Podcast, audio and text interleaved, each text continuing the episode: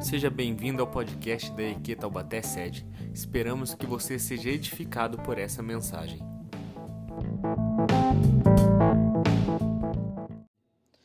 Lucas capítulo 4, do verso 1 ao verso 13, diz o seguinte: Jesus, cheio do Espírito Santo, voltou do Jordão e foi levado pelo Espírito ao deserto, onde durante 40 dias foi tentado pelo diabo, não comeu nada durante esses dias e ao fim deles teve fome. O diabo lhe disse: Se és filho de Deus, manda essa pedra transformar-se em pão. Jesus respondeu: Está escrito: Nem só de pão viverá o homem.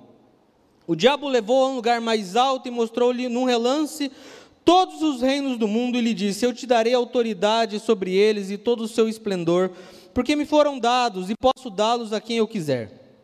Então, se me adorares, tudo será seu. Jesus respondeu: Está escrito: Adore o Senhor, o seu Deus, só ele culto. O microfone me passando rasteira aqui. O diabo levou a Jerusalém, colocou-o na parte mais alta do templo e lhe disse: Se és filho de Deus, joga-te daqui para baixo, pois está escrito: Ele dará ordem a seus anjos a seu respeito para o guardarem. Com as mãos eles o segurarão para que você não tosse em alguma pedra. Jesus respondeu: Dito está, não põe à prova o Senhor seu Deus. É, uma coisa que a, a gente acaba aprendendo com, com Jesus é que antes de nós fazermos qualquer coisa, nós precisamos ter muito claro o, o tipo de método que nós vamos usar. O que nos vai, o que vai servir de maneira prática para que a gente alcance o objetivo que nós queremos. O que nós vamos usar, como nós vamos conduzir a nossa vida, como nós vamos conduzir o nosso ministério, enfim, para que nós cheguemos a determinado lugar. Aqui nós temos, como eu falei, é o início do ministério de Jesus Cristo. Jesus tinha recém-batizado, e aí Jesus é levado pelo próprio Espírito ao deserto, e dali você vai ver o ministério de Jesus começando a pegar corpo, dali as coisas vão começar a acontecer. Mas você vai prestar atenção que desde o começo existe um fator que já se apresenta no ministério de Cristo. Desde o começo você vai ver que o ministério de Cristo ele não está ligado a, a, a, muita, a buscar muita honra dos homens, a buscar muito poder dos homens, a buscar muita glória dos homens. Desde o início do ministério de Cristo, nós conseguimos aprender a olharmos para essa história, a olharmos para esse acontecimento, a olharmos para, para, para aquilo que está sendo narrado aqui por Lucas. Que desde o, desde o começo do ministério de Cristo, a cruz já era o caminho que ele seguia. Já era muito claro para ele que, e, e, e deve ser claro para nós, que o grande objetivo de, das nossas vidas não deve ser buscar o poder, a honra, a glória, a fama que nós podemos conseguir dos homens, mas entender que, por objetivo que nós queremos e, e temos de alcançar e conhecer mais a Jesus, nós precisamos passar, assim como ele passou, pelo processo da cruz. Assim como a palavra de Deus vai dizer, pois aquele que quer me seguir, pegue a sua cruz e siga-me. Então, desde o princípio, Jesus vai estar, nesse texto é, é, é muito claro isso, passando por sofrimentos que vão trazer o entendimento que a dor presente aqui não se compara com a coroa de vitória, com a coroa de glória que nós podemos obter. E esse deve ser o nosso olhar quando nós pensarmos em carregar a nossa cruz. Esse deve ser o nosso olhar quando pensarmos nos problemas e dificuldades que nós estamos tendo. Eles não são comparados à coroa de glória, à coroa de honra que receberemos quando estivermos com Ele. Jesus, então, ele vai estar nesse momento do deserto, nesse momento que o, que o próprio Espírito leva ele em direção ao, ao, deserto, e ali ele vai ser tentado durante 40 dias, 40 noites, e parece que muitas vezes a gente acha que isso acontece de uma forma sequencial muito rápida, né? Parece que a gente vai entrar já mais nas tentações do, do diabo com Jesus, mas parece que o diabo veio e tentou Jesus, aí fala, não deu certo. Aí ele foi embora, aí parece que ele deu as costas, ele já deu meia volta, voltou. Jesus, vim aqui para tentar você de novo. Opa, não deu certo. Aí dá meia volta e parece que ele volta. Não. Foram 40 dias de luta. Foram 40 dias nesse confronto. Isso não aconteceu da noite para o dia. A Bíblia vai estar relatando aqui que durante esse período de 40 dias, o diabo vai estar confrontando, o diabo vai estar tentando Jesus. E a primeira tentação que o diabo vai estar fazendo com ele, e, e volto, volto seus olhos para a Bíblia, no verso 3 e no verso 4. E disse-lhe o diabo: Se tu és o filho de Deus, diz a essa pedra que se transforma em pão. Jesus respondeu, dizendo: Está escrito que nem só de pão viverá o homem, mas de toda a palavra de Deus. Em Lucas 3, 22, a gente vai ter o batismo de Jesus. O Espírito Santo descendo de forma corpórea numa pomba, a voz do alto que se abre diz: Esse é meu filho amado, a quem tenho prazer. Todo mundo está comigo? Todo mundo está localizado na história? Amém? Eu queria que fosse assim o meu batismo, infelizmente não foi. Quando eu cheguei aqui na parte das águas, estava meu pai, estava o Edson comigo, os outros diáconos, mas o teto não rasgou dizendo: Esse é meu filho. Não. Ia ser maravilhoso. Esse é o Mateus. Ele é legal, é esforçado. Isso é legal. Mas acontece que o batismo de Jesus já evidencia a, a divindade que ele carregava, o, o, o Messias que ele era, o Salvador que ele era. Como eu disse, no meu batismo não aconteceu, e eu acredito piamente que no seu batismo, aqueles que já batizaram, não aconteceu também. Por mais que você ficou ali uma meia hora, falou, poxa, céu, abre aí, Deixa eu ouvir um negocinho. Já ouvi que pelo menos você gosta de mim. Não, não aconteceu isso. Essa evidência acontece pra, em Lucas 3, para que todo o povo saiba que aquele que está sendo batizado é, é diferente de todos os outros que João Batista tinha levado às águas. De todos os outros que João Batista tinha levado ao batismo, que tinha levado a esse batismo de arrependimento, aquele homem era diferente de todos os outros. Aquele não era apenas um homem, aquele era Deus encarnado em forma humana. Era Deus que amou tanto o povo, que amou tanto a humanidade, que se fez homem por nós. Então, esse Deus que se faz homem, esse Deus que, que vem à terra por amor a nós, vem e batiza, e nesse momento de confronto que está tendo João Batista com os fariseus, com aquele povo que está dizendo, não, o que, que João Batista está batizando, está batizando aí? Quem ele pensa que ele é? Quem que é João Batista na fila do pão? Eles provavelmente estavam falando isso. E, e, no meio de todo esse burburinho aí, quando Jesus vai descer as águas, os céus se abrem. E uma voz é dita: Esse é meu filho amado, e a vida dele me gera alegria, a vida dele me gera prazer. Não só isso, nós temos também a manifestação do Espírito Santo. Isso acontece para provar que Cristo era o Filho de Deus. Isso acontece para testificar para todos que estavam naquele momento, para todos nós que lemos essa história, que Cristo era o Filho de Deus.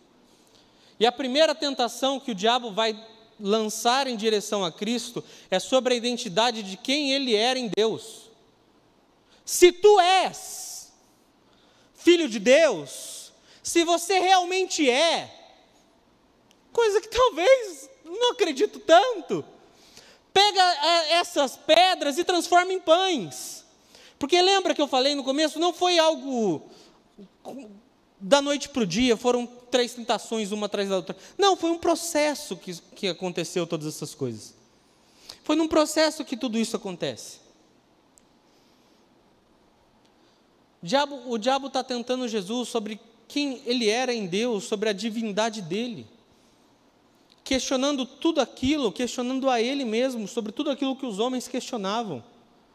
E que até hoje alguns questionam se realmente Cristo era o Filho de Deus. O diabo estava dizendo: se você realmente é o Cristo que todos que dizem que você é, se você realmente é o Jesus que todos dizem que você é, Agora, no seu momento de fome, porque a Bíblia vai relatar no verso 2 de Lucas 4 que Jesus estava com fome. 40 dias sem comer, meu irmão. É coisa, é coisa, hein? Pega essa pedra e sacia sua fome. Pega a carência que existe no teu físico, pega a carência que existe no teu corpo e sacia ela, porque você pode. Vai, faz isso. De pouco adianta o ministério que você tem, aquilo que falaram, mas rápido, a, a urgência que você tem de, de, de comer, sacia isso, você consegue, você não é Deus? Você não é Jesus? Faz um milagre então. Faz com que as coisas aconteçam da noite para o dia. E eu, e talvez você não goste de ouvir isso, mas parece que muitas vezes a gente age como o diabo em direção a Jesus, né? A gente chega a Jesus, mas se tu, tu não és Deus, faz a noite para o dia na minha vida. Óbvio que a gente nunca fez uma oração dessa. Óbvio que nunca ninguém aqui que está me ouvindo já falou isso para Jesus. Claro que não. Imagina. Eu já cometi esse pecado umas vezes, mas vocês, não, eu sei disso. Mas parece que muitas vezes a gente, nesse momento de carência nossa física, a gente tenta jogar para Cristo é, é, que Ele sacia essa nossa carência de um jeito que, que nós venhamos a ser contemplados. Mas se você realmente é, é, é mesmo Deus, então faz isso agora. Se tu és o Deus que eu realmente sirvo, faça isso agora. Calma, irmão, quem que você pensa que você é? Eu vi que vocês fizeram uma cara de mais reflexão, mas é por compaixão comigo, eu sei. Mas Jesus ele é tentado na carência física do corpo dele sentir fome nesse momento. E as palavras que o diabo solta para ele é: sacia isso rápido, porque você é Deus, você pode. Tão pouco importa o propósito do teu jejum no deserto, tão pouco importa o propósito de você ter sido levado pelo próprio Espírito de Deus ao deserto. Sacia a fome que existe em ti agora, mas vai, você consegue. Como eu disse, às vezes a gente clama tanto aos céus que ele que as bênçãos vêm muito rápido, né? E talvez nessa história a gente esteja sendo mais o tentador do que aprendendo com Jesus. A resposta de Jesus é, é usando a palavra de Deus, e você vai prestar atenção que esse é um fato que ele vai se repetir constantemente. Mais para frente da, da, palavra a gente vai entrar nisso. Mas Jesus ele pega o, o texto de Deuteronômio capítulo, 6, capítulo 8, perdão, versículo 3, não precisa abrir, deixa aí eh, no livro de Lucas. E ele diz o seguinte: E te humilhou, e te deixou ter fome, e te sustentou com maná, que tu não conheceste, nem os teus pais o conheceram, para te dar a entender que o homem não viverá só de pão, mas de tudo que sai da boca do Senhor viverá o homem. A resposta que Jesus dá ao diabo está escrito: nem só de pão viverá o homem, mas de toda a palavra de Deus. É Jesus falando de si mesmo. É Jesus falando que aquilo, a, a, a saciedade que existe no Pai é muito maior do que qualquer tipo de carência que existe aqui na terra.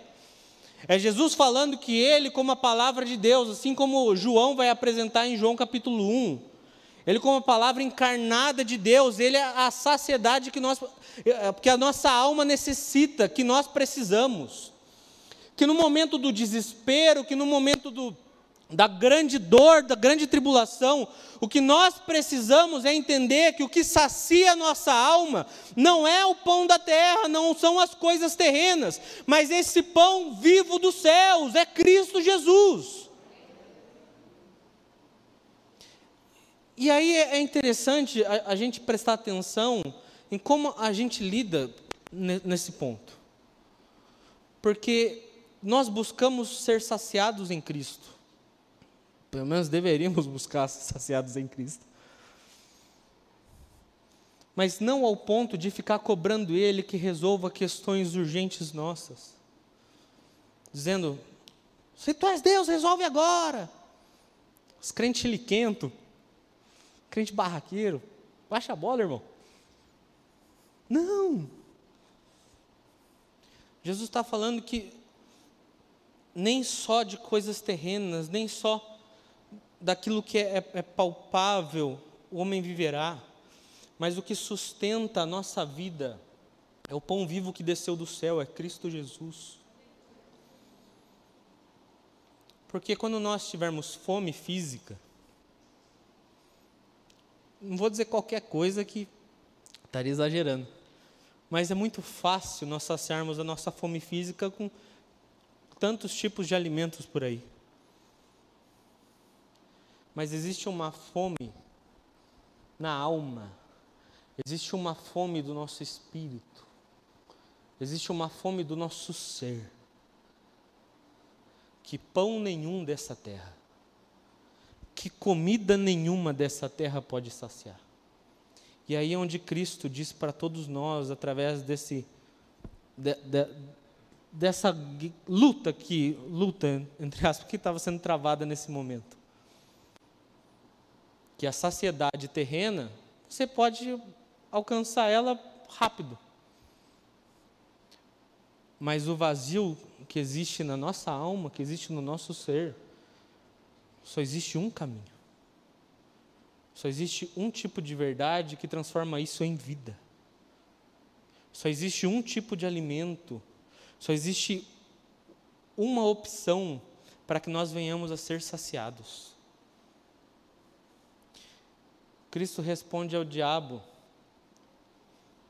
Cristo responde a todos nós inquietos, que para essas nossas inquietudes, essas nossas, como eu disse, eu acho que foi semana passada, há uns domingos aí, nós corremos muito, muito, muito, muito, muito, muito. Quando deveríamos aprender a olhar um pouco mais para esse mestre das nossas almas e, e conseguir descansar um pouco mais. É Jesus respondendo para essas nossas inquietudes de eu preciso de uma resposta aqui, eu preciso de uma resposta agora. Busque ser saciado em Cristo. Busque ser encontrado por Cristo. Porque nada nessa terra se compara ao pão vivo que desceu do céu. Jesus ele vai estar usando a palavra contra o diabo. E esse é um fator que, como eu disse, ele vai se repetir algumas vezes.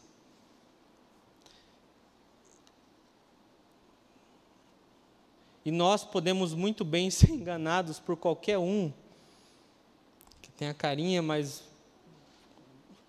mais de crente, que, que fale um pouquinho melhor, com alguns argumentos da palavra e, e pela nossa falta de conhecimento, pela nossa falta de, de, de realmente de mergulhar na palavra de Deus, a gente pode muito bem ser levado para tantos lugares, distante de Deus e achando que a gente está crescendo, achando que a gente está crescendo em comunhão com Ele. Existe um tipo de saciedade em nós, no nosso ser, que nada nessa terra pode preencher. Que a única pessoa, que o único ser existente nesse universo que preenche foi aquele que criou o próprio universo. Jesus responde ao diabo, mostrando que existe saciedade nele. Que nós podemos nos saciar, nós podemos nos deliciar. Assim como é, é, é bonito você ver o salmista Davi falando disso, que o Davi fala muito, muito disso de nós nos deliciarmos na palavra de Deus, de nós nos saciarmos, de nós nos alegrarmos na palavra de Deus. Assim como diz 1 João, a palavra de Deus, ela não é peso para nós. Os mandamentos de Deus não são peso para nós, pelo contrário. É motivo de alegria, é motivo de leveza. Porque no relacionamento de amor, o fundamento é a leveza.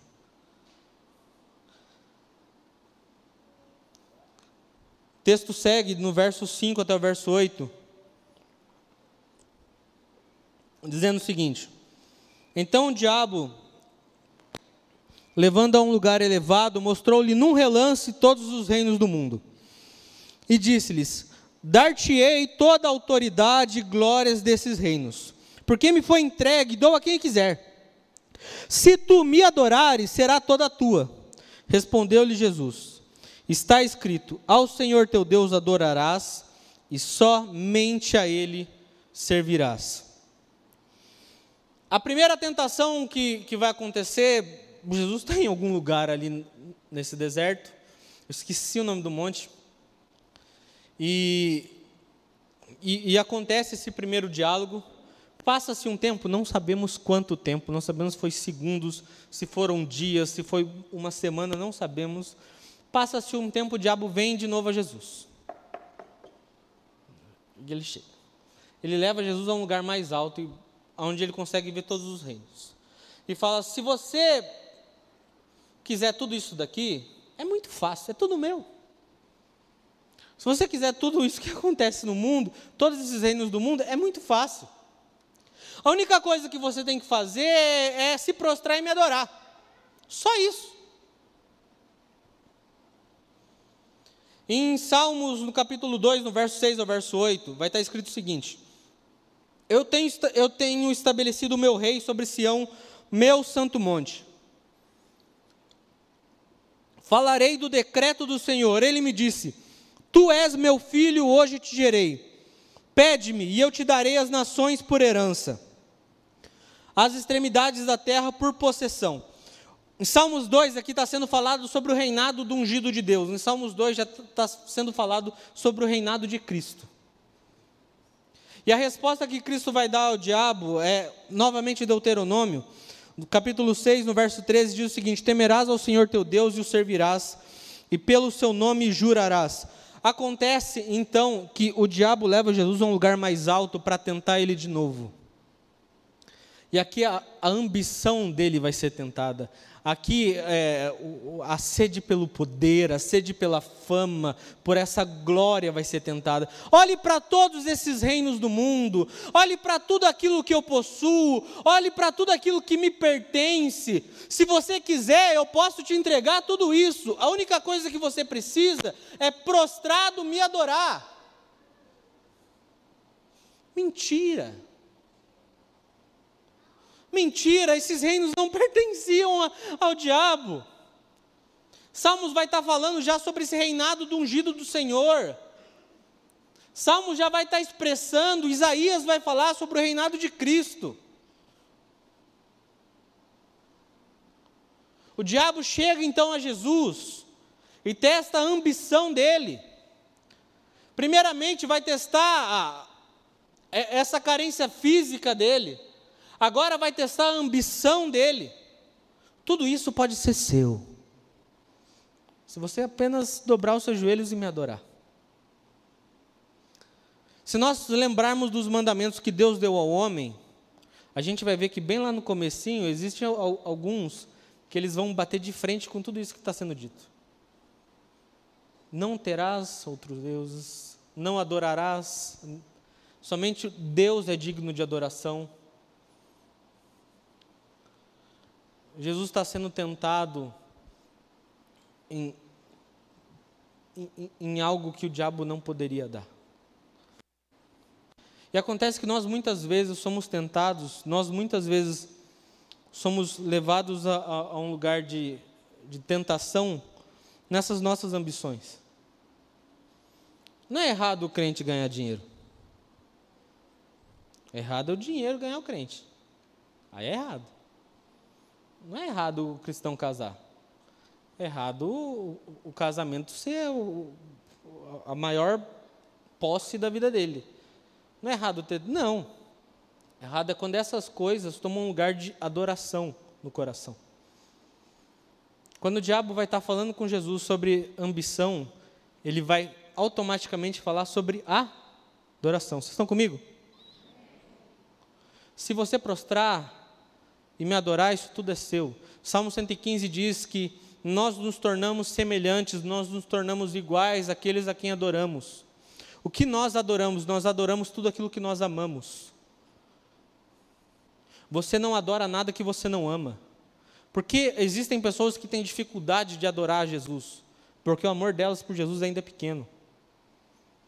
Quanto mais você ama, mais você consegue render paixão mais você consegue retribuir, mais você consegue responder em paixão. É só a gente ver o futebol. Ver o futebol, viu? Nós vemos torcedores que são fanáticos, lunáticos, alucinados por determinado time, e é algo que você não consegue explicar, e o rapaz briga, se for preciso, sai na mão com a própria família, se for preciso, para defender um time. Porque existe paixão. Que nem é tão racional assim, mas existe paixão. E por existir esse relacionamento de amor, existe esse relacionamento de devoção. Nós nos devotamos àquilo que nós amamos. E muitas vezes nós deixamos pequenas ambições entrarem no nosso coração e se tornarem ídolos. Porque eu falei agora há pouco que não é errado o cristão ganhar dinheiro, trabalhar, ter um bom emprego. Não, não é errado. Mas acontece que muitas vezes essas coisas ganham um lugar tamanho no nosso coração que isso nos tira de Deus. Que nós colocamos no lugar de adoração essas coisas e não a Deus. O diabo nem precisa oferecer todos os reinos do mundo para alguns de nós. O diabo não precisa oferecer todos os reinos do mundo para nós.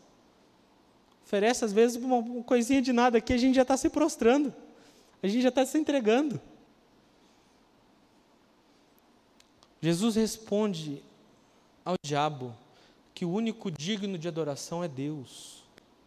Que o único digno de adoração, o único digno de ser servido, de ser exaltado é, é, é, é o nosso Deus. Nós nos rendemos a tantas outras coisas terrenas. Nós acabamos servindo elas e adorando elas, porque disso que o nosso coração está carente, porque é disso que o nosso coração tem despejado amor. Como eu disse agora há pouco, parece que muitas vezes é, a, a, gente toma esse lugar e fica lá com, nesse, nesse bate-papo com Jesus. Que eu sei que ninguém nunca fez isso. Mas fica, ô Jesus, se tu és mesmo Deus, responde minha oração em 12 horas. Responde em seis horas, dá um sinal aqui, colar, não sei o quê manda um raio flamejante. Então os crentes têm, têm umas fé estranhas.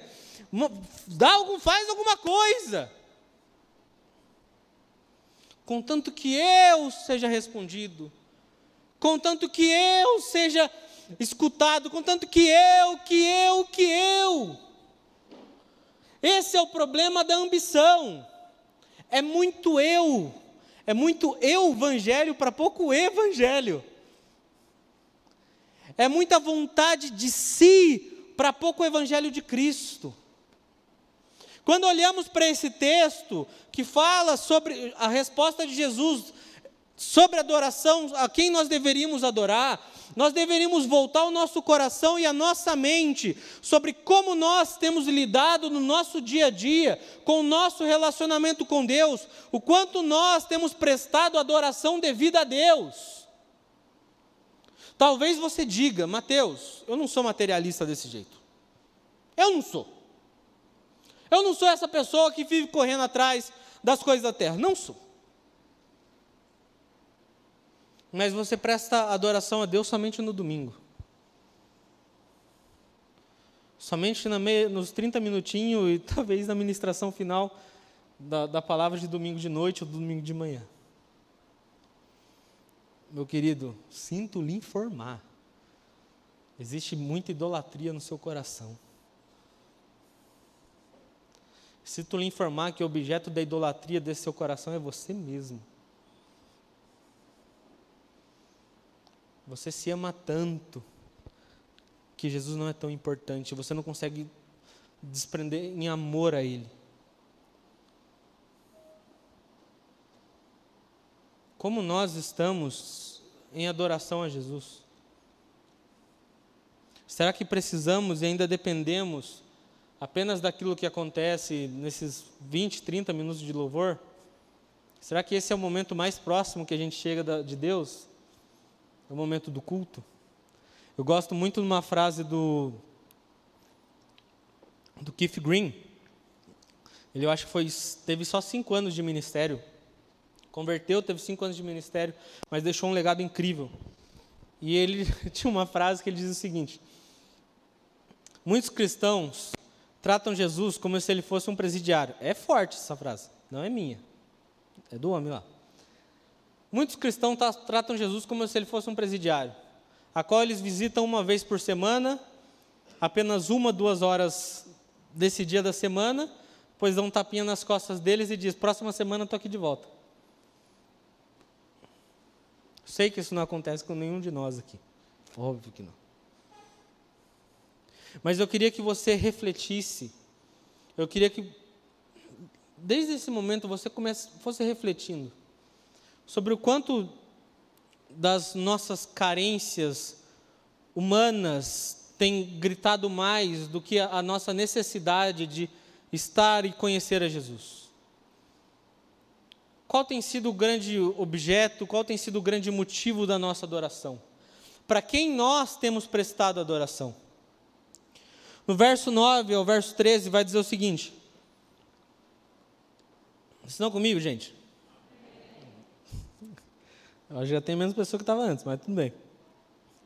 Então levou a Jerusalém e colocou sobre o pináculo do templo e lhe disse: Se tu és filho de Deus, lança-te daqui abaixo. Porque está escrito: Aos seus anjos ordenará o teu respeito que te guardem. Eles te sustentarão nas mãos para que nunca tropeces em alguma pedra. Respondeu-lhe Jesus: Dito está. Não tentará o Senhor teu Deus.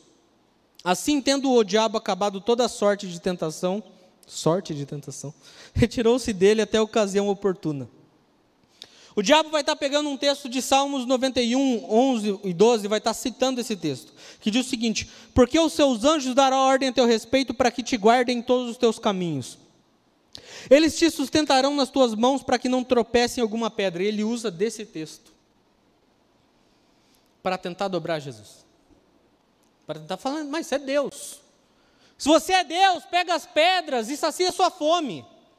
Se você é Deus, olha todos os reinos do mundo, a única coisa que você precisa fazer é se prostrar e me adorar, que tudo eu te dou. Se realmente és Deus, és filho de Deus. Mergulha desse precipício, aba precipício abaixo, que assim como diz a palavra, glória a Deus. Assim como diz a palavra, os seus anjos virão e te sustentarão para que você não caia. E Jesus responde, usando mais uma vez Deuteronômio capítulo 6, verso 16: Não tentareis o Senhor vosso Deus.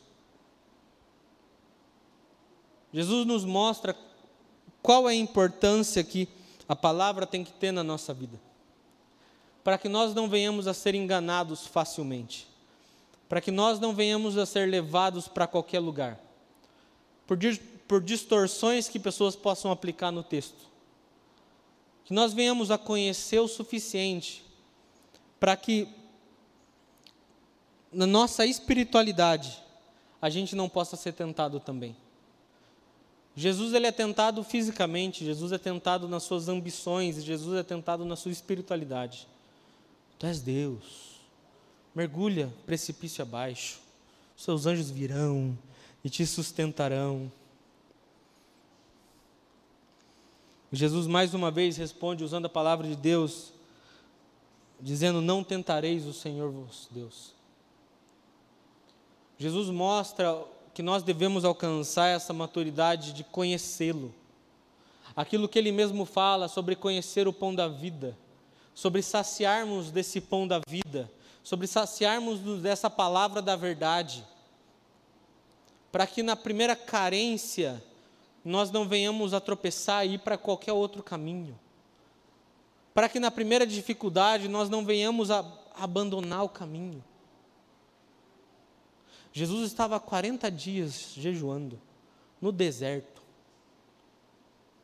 E a companhia dele, o Espírito tinha levado ele para o diabo vir e mexe aparecer lá para ficar tentando ele. Assim que começa o ministério de Jesus. E existem ensinamentos muito importantes que a gente tem com Jesus no decorrer desse texto inteiro. E é sobre eles que eu queria focar com vocês. O primeiro ensinamento que Jesus vai deixar para a gente está lá em Lucas capítulo 4, verso 1. Diz o seguinte: Jesus, pois, cheio do Espírito Santo, voltou do Jordão e era levado pelo Espírito no deserto ou ao deserto. Jesus, antes de começar o seu ministério, já tinha uma característica consigo, ele era cheio do Espírito Santo de Deus. Nós, por muitas vezes, queremos fazer tantas coisas na igreja, tantas coisas no ministério, sem buscar o Espírito Santo de Deus. Queremos fazer tanto sem antes parar para conhecer a Jesus, sem antes parar para buscar o Espírito de Deus. Jesus. Não é um Mateus qualquer, não é um Zé qualquer, não, Jesus. Antes dele começar o ministério dele, uma característica e uma evidência que já se tinha sobre ele, que era alguém cheio do Espírito Santo.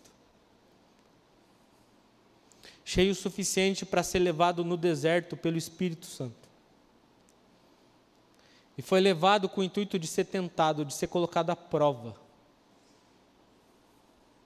E assim como todos nós fazemos provas uma vez na vida, alguns muito mais, mas como nós fazemos prova, o, objetivo da prova é que nós venhamos a ser aprovados, correto? Existem os testes ali, existem as diferentes formulações de perguntas, mas com o intuito de que nós venhamos a expressar o conhecimento que já temos. Meu irmão, tenta sair para fazer um vestibular sem ter estudado nada para você ver que beleza que vai ser. Tenta, me dá uma prova de química aqui, ou física, para você ver que, que tragédia que vai ser. Tragédia. Por quê? Porque eu não tenho. Meu irmão, sou ruim. Nossa, glória a Deus que Deus está me encaminhando para o caminho da, igreja mesmo, porque física, aqui, meu pai amado. Porque eu não tenho o conhecimento necessário para isso. Então não tem como eu ser aprovado em algo que eu não conheço. Muitas vezes queremos um tipo de aprovação, mas não temos o conhecimento que nos é pedido. O conhecimento que Jesus expressa não é só o conhecimento da letra, que ele vai responder constantemente com a própria palavra de Deus, mas o conhecimento que ele expressa é daquele também, assim como o apóstolo vai falar, que não eram apenas palavras, mas ele caminhava em poder, é o conhecimento de quem é cheio do Espírito de Deus. Se nós queremos fazer algo na igreja, nas nossas vidas, nas nossas casas, nós precisamos buscar o Espírito Santo de Deus. A igreja que nós celebramos, que faz 69 anos de história no Brasil hoje, ela começa através de um encontro da fundadora da igreja com o próprio Espírito de Deus, onde ela fica lá sete dias, largada, porque foi, eu acho que a palavra certa a se usar, e desculpa Tânia por usar essa palavra, é, ela foi atropelada por, por Deus. Não tem, acho que não tem outra palavra. E ali um, um, impacto tão grande que precisava expressar a, a, aquilo que agora queimava no coração. E assim a gente tem o nascimento da igreja nos Estados Unidos, e aí vai Brasil, China. Curiosidade, uma das maiores quadrangulares do mundo hoje é na China. É maior que a do Brasil, para vocês terem noção. E é tudo escondido. Darem. E a gente está aqui, ó, ar-condicionado. Meu irmão, a gente precisa melhorar muito. Mas Jesus ele mostra para nós que o ser colocado à prova não significa que é algo ruim na nossa vida. Em Tiago 1, do verso 12 ao 13 diz: Bem-aventurado o homem, bem-aventurado o homem que suporta a provação, porque depois de aprovado receberá a coroa da vida. Que o Senhor prometeu aos que o amam. Ninguém sendo tentado diga, sou tentado por Deus, porque Deus não pode ser tentado pelo mal e ele a ninguém tenta. Jesus ele é tentado do mesmo jeito que Adão foi tentado no Éden.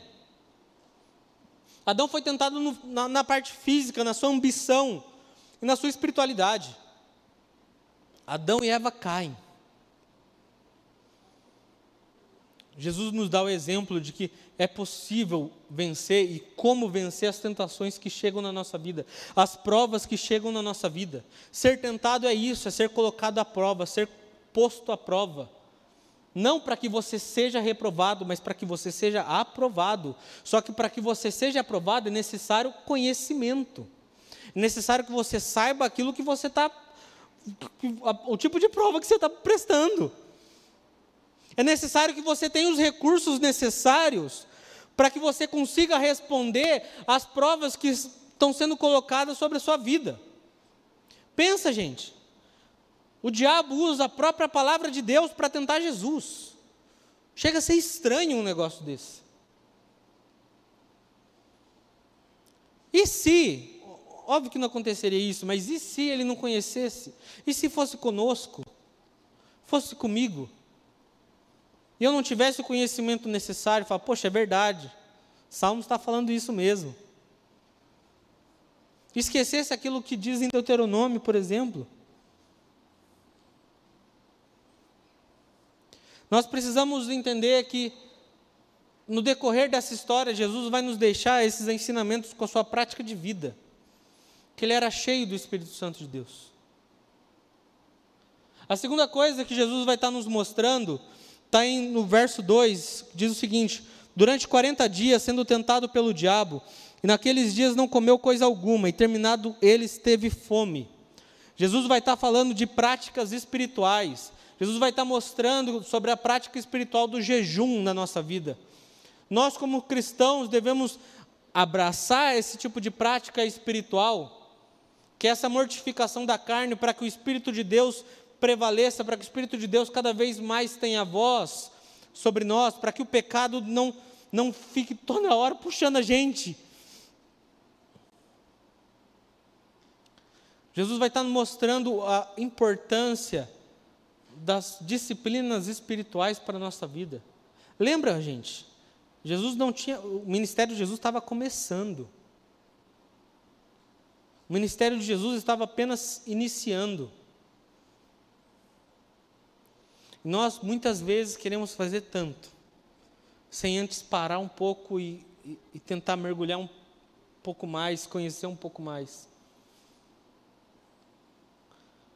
Precisamos sim como cristãos, como filhos de Deus, entender que as provações devem nos servir, devem servir para nós, para que sejamos aprovados. No que? No nosso conhecimento de quem Deus é. Em sermos cheios do Espírito Santo de Deus. Nas nossas disciplinas espirituais, no nosso jejum, por exemplo. E por último, mas não menos importante, Lucas 4, no verso 4, no verso 8, no verso 12, diz o seguinte: Jesus, porém, lhe respondeu: Está escrito. Jesus respondeu: Está escrito. Respondeu-lhe Jesus: Dito está. Jesus era um profundo conhecedor da palavra de Deus. Jesus, aquele menino que com 12 anos dá um banho nos doutores da lei, era esse homem que ao ir para o deserto manejava bem a palavra da verdade.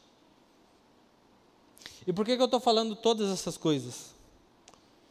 Porque muitos de nós, nas tentações que recaem sobre nós, ao invés de nós lutarmos com as armas certas, nós desistimos. Eu já vi isso acontecer várias vezes. Começa a passar um período de prova um pouco mais difícil. Não precisa nem ser muito, mas o calo começa a apertar um pouquinho mais. E alguns desistem. Tiago diz o seguinte: sujeitai-vos, pois, a Deus, resisti ao diabo, e ele fugirá de vós. A batalha que Cristo teve aqui, esses 40 dias com o diabo, ela não acabou ali. Porque o verso 13 vai dizer que o diabo se retirou até o momento oportuno. Que momento oportuno foi esse? Até o momento da cruz. Jesus nos mostrando daquilo que eu disse lá no começo. Que vida cristã, que ministério, que o viver cristão, ele está intrinsecamente ligado à cruz.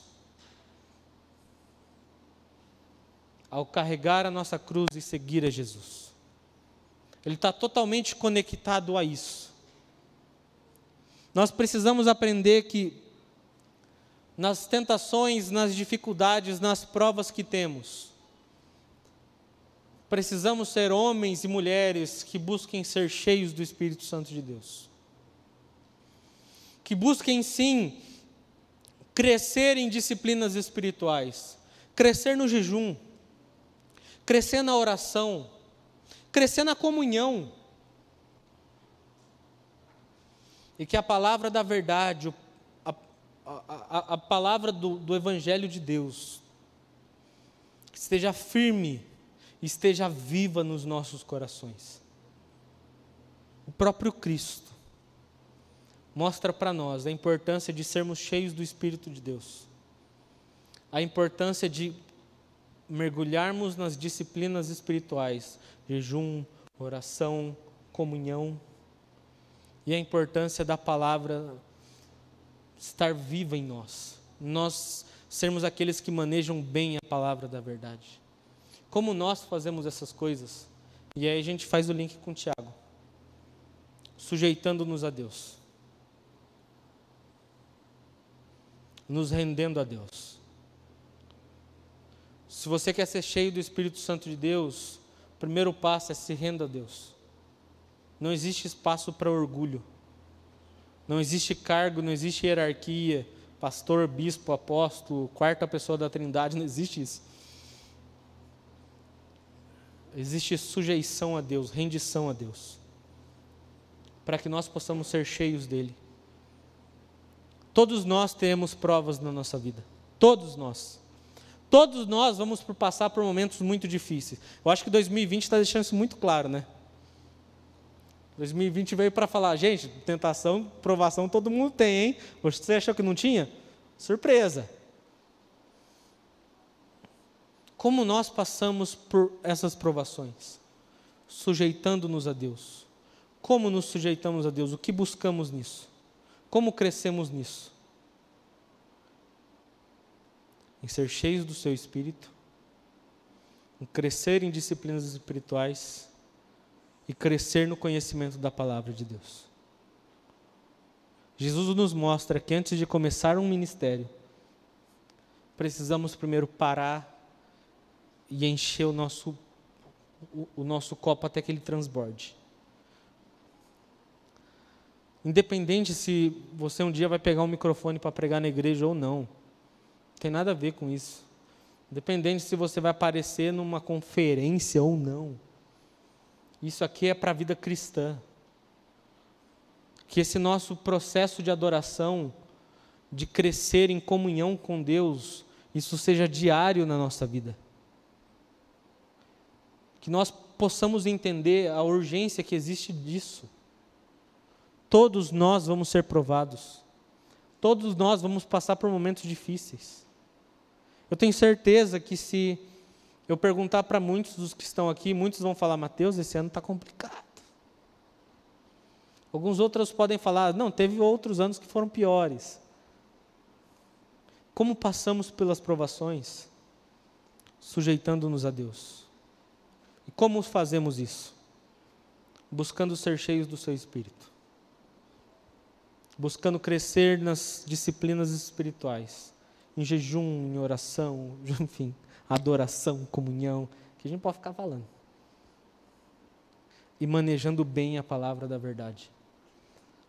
Para que no dia da tentação, quando vierem, quando a nossa mente fraquejar, quando o diabo tentar lançar algum tipo de dardo maligno sobre a nossa mente, dizendo: Deus te abandonou, Deus não é bom, ou coisas do gênero, você se lembra daquilo que a palavra diz. Fala, mentira, porque está escrito que seu amor dura para sempre. Mentira, porque está escrito que suas misericórdias se renovam a cada manhã. Mentira, porque está escrito que desde o ventre da minha mãe já existia um projeto de Deus para mim. E aqui a gente pode ficar. Queria te convidar a se colocar em pé nesse momento. Chamar o louvor para me ajudar.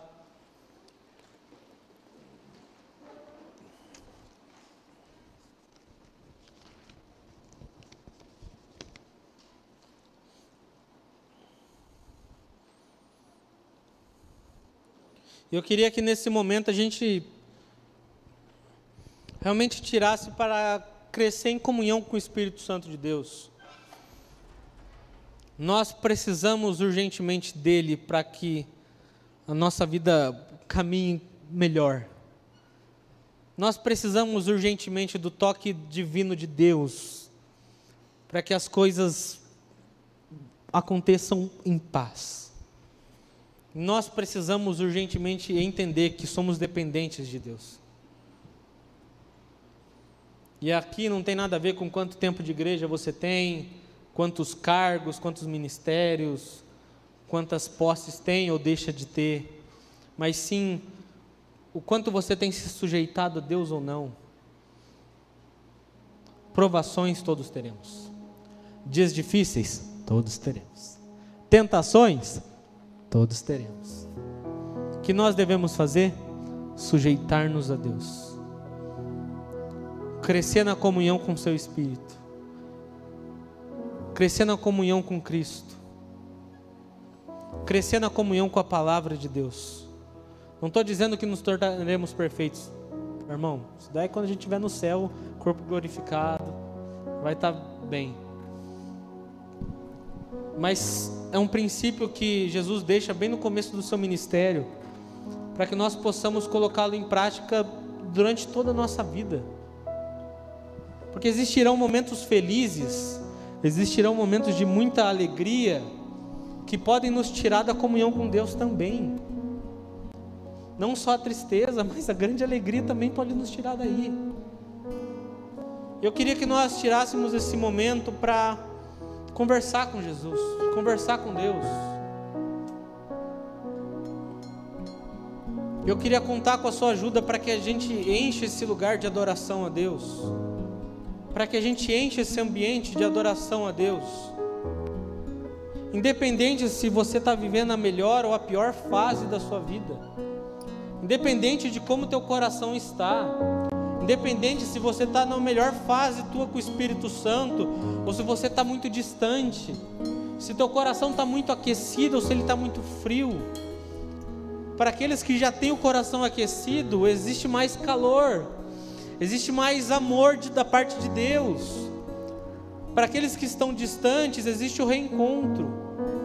Para aqueles que hoje estão com o coração um pouco mais frio, mais, mais, mais distante, existe esse calor do Espírito Santo. Eu queria te convidar para que a gente buscasse isso nesse momento. Feche os seus olhos, vamos começar a falar com Jesus.